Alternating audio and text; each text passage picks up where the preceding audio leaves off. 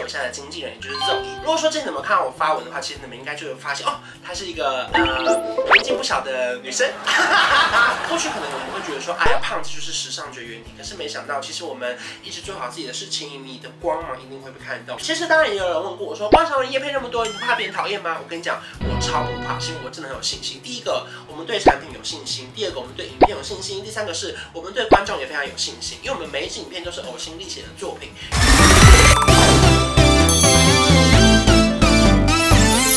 现在收看的是《关我的事》，我是频道主人关少文。在影片开始前，请帮我检查是否已经按下了右下方的红色订阅按钮，并且开启小铃铛，才不会错过新片通知。还有，不要忘了追踪关少文的 FB、IG、Line，还有各大平台哦。正片即将开始喽，准备好了吗？三、二、一。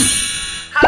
喽，我是关韶文。今天是二零二零年的十二月三十一号。今天特别在中午的十二点上片。今天离新的一年呢，只剩下最后不到十二个小时的时间了。我们一起冷静想想看，这一年下来了，你进步了多少，成长了多少，以及你变了多少。而新的一年呢，即将来临了，或许我们也可以同时想想看，新的一年我们要为自己设下什么样的新希望，或者是什么样的新年的愿望。那今天想要跟大家分享这支影片呢，是由我一个人拍摄的。我们频道其实很少我一个人拍摄的主题，是因为我觉得。我很喜欢担任主持人的身份，在频道里面担任有点像是一个排球的托球的角色，就是我觉得很多受访者或者是很多的素人也好、艺人也好，他们有更多的故事想要分享给大家。可是今天呢，因为是二零二零年的十月三十一号，我特别想要跟大家分享，我觉得这一年的心情的转变。然后呢，我整理了我改变人生的五件事情跟你们分享。我的第一件事情呢，最重要的就是我觉得认识我现在的经纪人，也就是 Zoe。如果说之前你们看到我发文的话，其实你们应该就会发现哦，她是一个呃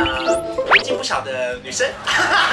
当时呢，是因为透过朋友的介绍，然后那时候我原本在当记者嘛，约莫两年前的时候，然后有朋友介绍说他看到我的影片，他觉得，哎，这个人好像非常有潜力哦。辗转之后我们就约了一次吃饭。可是当时呢，其实我也是觉得说，嗯，那不然就试试看啊。因为其实当时我在当记者的时候，我当然会认识非常多的艺人经纪人嘛。大家应该也会觉得说，记者这份工作它是一个有光环的职业，就是好像每次只要宣传其实，唱片公司、戏剧公司、电视台就会捧着人到你们节目现场，拜托你们给他一些版面或是直播的节目。甚至以前对于很多经纪公司的概念，你会觉得说，好，那公司应该要投资我们培训，例如说帮我们剪片，帮我们剪接然后帮我们安排好所有的企划，让我们只要很完整的出现在这边演出就可以了。可是后来我才发现，其实当所有事情你不开始做的时候，不会有人想要帮你。可是当你真的想做的时候，整个宇宙都会联合起来帮助你。那时候我就决定说，好，那不然我先来试试看好了。因为虽然我会拍片，我会剪片，可是我并不习惯一个人坐在镜头前面对镜头说话，房间也不是长这样。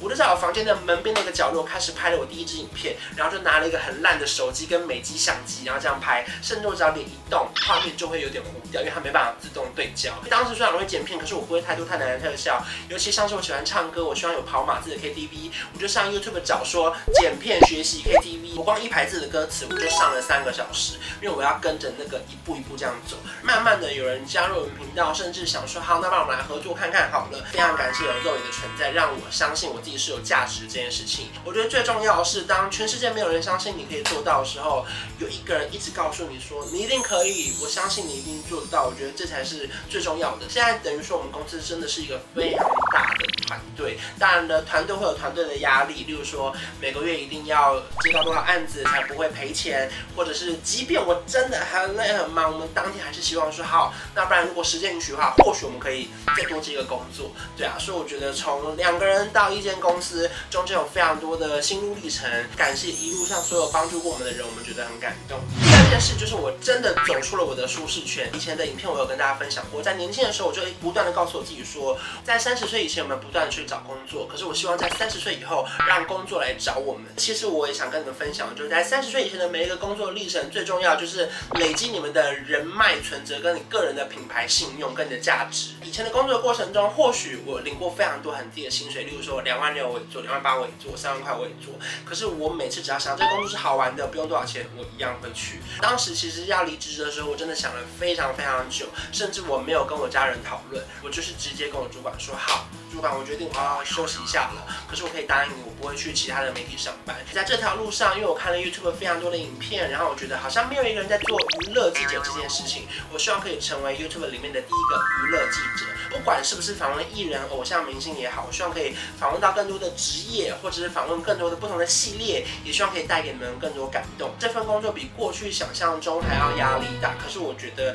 它彻底的改变我的人生，就是我觉得我成了我时间的主人。大家不要以为 YouTube 这工作真的是做目前，其实我觉得真的有百分之七十五上的时间我们是在做幕后，只有百分之二十五的时间是为了把幕后的事情呈现给大家，所以我们跳出来做幕前。最重要的是，如果说你们也想要走出舒适圈，我觉得你们要做好三个准备，就是第一个，你要非常的自爱，你要知道自己要什么，以及在做什么；第二个，要非常的自律，因为我觉得你的时间变成自己的，然后你的所有的工作、你的条件都是你自己必须掌控的情况下，你必须要很自律、自爱、自律以后呢，你才能够拥有自由。你才可以在所有的时间里面找到你想做的事情，然后呢，在工作的弹性里面成为一个自己想做的人。三件改变我人生的事情，就是我觉得最重要的，也是今年发生的一个非常非常很喜欢的一件事情，就是在年初的时候呢，我收到了虾皮的邀请，然后呢，我当时是跟一个就是大家认识的小鬼黄生，我们一起主持一个节目，叫做聊聊大明星。我不知道大家能不能够想象这个心情的落差，是当时以前在星光云上班的时候，虽然说你们看到我是有一个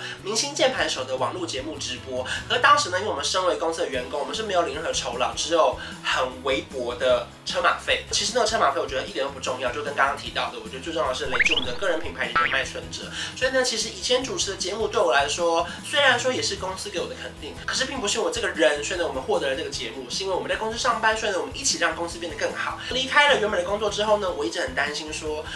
嗯，我想做的是主持人，可是因为主持人这个工作，它不像是厨师、面包师傅，我们可以考很多的甲级以及丙级的证照。然后呢，我们要如何被认为是个主持人？当然，首先是要有个节节目嘛，对不对？年初的时候收到了沙皮的邀请，那当然那个时候知道我的主持搭档是小鬼黄生，我也觉得非常的期待这件事情。我印象很深刻，是因为其实我们从以前就认识，从我在当记者的时候，甚至我跑过他非常多场演唱会，我们还一起去了香港啊，各式各样的地方。以前当然我们的身份的关系不一样，我是记者。他是艺人，所以呢，我们在访问的时候，当然会希望他可以给我们更多的东西，他当然也会给我们不同的内容，让我们可以下成标题，然后在报道上出现。换了一个新身份，我会觉得自己好像是这个圈子的新人，我没有任何的真正的主持经验的时候，我其实有点自卑，会觉得说我会不会没办法跟在旁边。可是后来我们开始主持了之后，完全没有这种感觉，甚至我觉得他给我非常多的教导，甚至还会提醒我们说，我们在访问来宾的时候要注意什么事情啊，然后等一下如果谁来之后我们要干嘛干嘛干嘛，然后我们把。梗在你身上的时候，我觉得观众会非常好笑，非常喜欢。当然呢，后来到现在，因为一些意外的发生，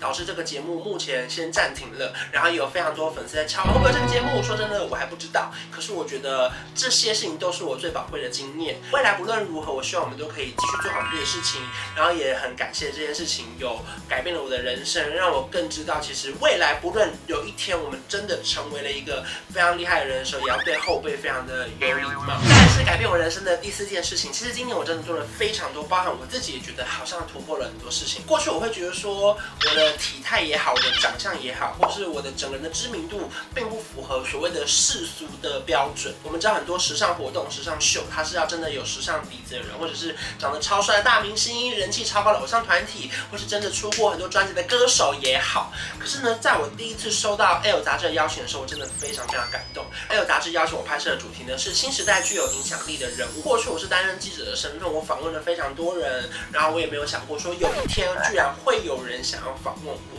当时我走进那个 L 杂志的摄影棚，然后呢，打开那个帘子，过去我们都是进去访问艺人，可是没想到当时是化妆师、发型师、化妆师助理、发型助理、造型造型助理，他们都准备好了，就是来迎接我坐下去那边拍摄的时候，其实我内心其实是除了紧张以外，当然很感动，就觉得说我何德何能可以坐在这，甚至我受到了 L 杂志邀请，我们一起来拍摄了这一期的时尚杂志。另外一个呢，像是之前的我们有主持过 Longchamp 的那个时尚派对，我觉得可能过去给大家的印象是比较欢乐的、比较活泼的、比较搞笑的。可是当有一个很这么正式的场合的时候，我们能不能够做到？其实我也是非常的担心。那其实这个时候要再感谢一下经纪人，体态比较胖一点点，然后。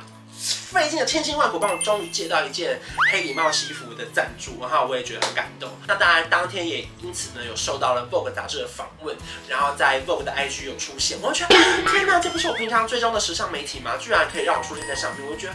过去可能我们会觉得说，哎呀，胖子就是时尚绝缘体。可是没想到，其实我们一直做好自己的事情，你的光芒一定会被看到。最后聊到最近期的就是，我也拍摄了今年的美丽佳人。感谢以上不同的时尚杂志还有品牌对我们的肯定。或许过去大家可能会有不同的价值观，觉得不管你是胖啊、不够帅啊、不够美啊，或许不适合出现在哪里。可是我希望用我的例子告诉你们，其实你只要把自己的事情做好，勇敢发你的光，有一天会被所有人看到。好，最后是改变我人生的第五件事情。这件事情对你们来说可能不一定会有那么多的感觉，可是我自己是感受最深刻的。我觉得尤其去年双十一，你们都知道每一年的双十一就是品牌大战、优惠大战嘛。去年双十一呢，我记得我只接了两个还是三个直播。今年的双十一大概有两个礼拜的庆祝周嘛，我居然接了快要十场工作，每天都有一个直播，甚至有一天有两个直播。然后呢，当然同时中间还要卡一些影片的拍摄，包含说像是我们收到了路德清、屈臣氏、Skin Advance。然后 Uniqlo，然后呢，巴黎莱雅、巴黎卡诗，然后 Chime，然后宠爱之名、理肤宝水，我觉得各式各样的品牌给我们非常非常多的肯定，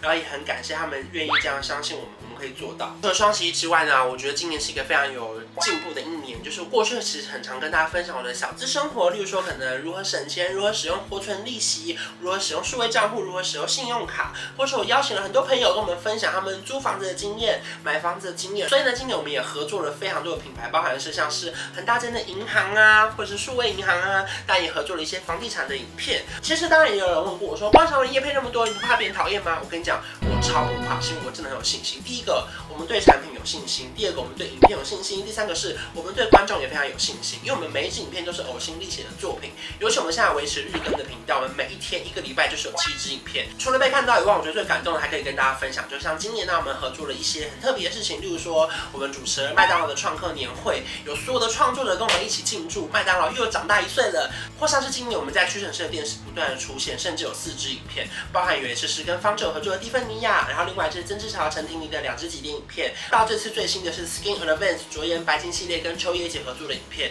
就是我没有想过我自己以前最爱逛的屈臣氏结账柜台的后面的电视居然不断在播着我的影片。然后另外一支呢是 Seven Eleven 的合作影片，就是我跟 Open 奖拍了一个网络广告，我们一起踢足球，为了做公益的活动，我也觉得蛮感动。就是那天经过 Seven 的时候，啊，居然有我的影片！很多以前我们觉得很酷的事情，我们现在居然靠着自己好像在努力的时候，居然做到了。我觉得就很像是以前我自己喜欢的那些偶像，每次只要看到我的偶像代言了什么产品，我就会马上跑去买，或者代言了什么东西，我就觉得好，我也要用这个，我要跟他一样好。所以其实请你们相信，我们在接每一支合作的时候呢，我们都是有经过公司的团队开会以及审慎考量的。所以也很感谢你们一直支持我们到最后。自己觉得内心最大的感动就是，我记得两年前我的十二月三十一号，然后当时呢，我们还在庆祝说啊，频道破四万了。可是没想到过了两年的时间呢，我们到现在今天拍摄的当天，我们的订阅是三十九点五万。没想到在两年的时间，我们可以真的完成了四十万订阅。我知道比起其他突飞猛进的创作者，甚至有时候 YouTube 不是会有那种排行吗？说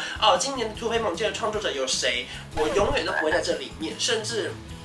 我们的频道从来从来都没有上过发烧影片。就算我们是维持日更的频道，一个礼拜有七支影片。然后也不是每一支影片都可以破十几二十万。其实我觉得拍我们的频道最重要是希望可以带给大家感动，或者是我觉得不断的交流我们的人生，我们可以一起成长。这也是为什么我们最后会跟 LINE 合作成立了官方账号。我的官方账号是小老鼠 K U N K U N。我当然不断会在里面回讯息跟大家聊天，然后给大家一些不同的人生观念的观点。我也很感谢常常传讯息给我们的人，然后呢给我们的影片非常多反馈，也希望说透过我们的互相交流可以更好。就如同很久以前跟大家分享过的一句话，就是说或许我们不是人气最高的频道，或许。我们不是点击最高的频道，可是我希望可以成为一个最有温度的频道，然后我们一起成长，一起变更好。影片最后呢，按照观众频道个人的惯例呢，我会带来一首歌。我不管你们觉得有没有这个惯例，可是我今天就是要唱这首歌。今天想要唱的歌呢，是五月天的《人生海海》。就是在我心情不好的时候，或是我觉得我们可以做得更好的时候，我常常就会听这种歌来告诉我自己：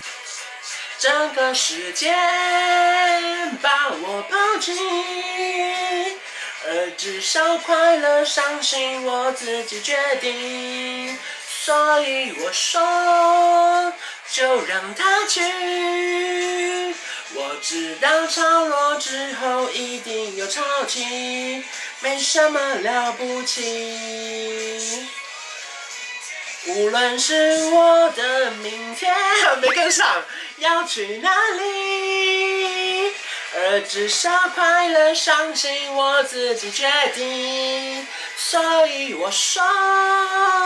就让它去。我知道潮落之后一定有潮起，没什么了不起。啦啦啦啦啦。啦啦啦啦啦，怎么唱之后有点想哭啊？la la la la la la la la la la la la la la la la la la.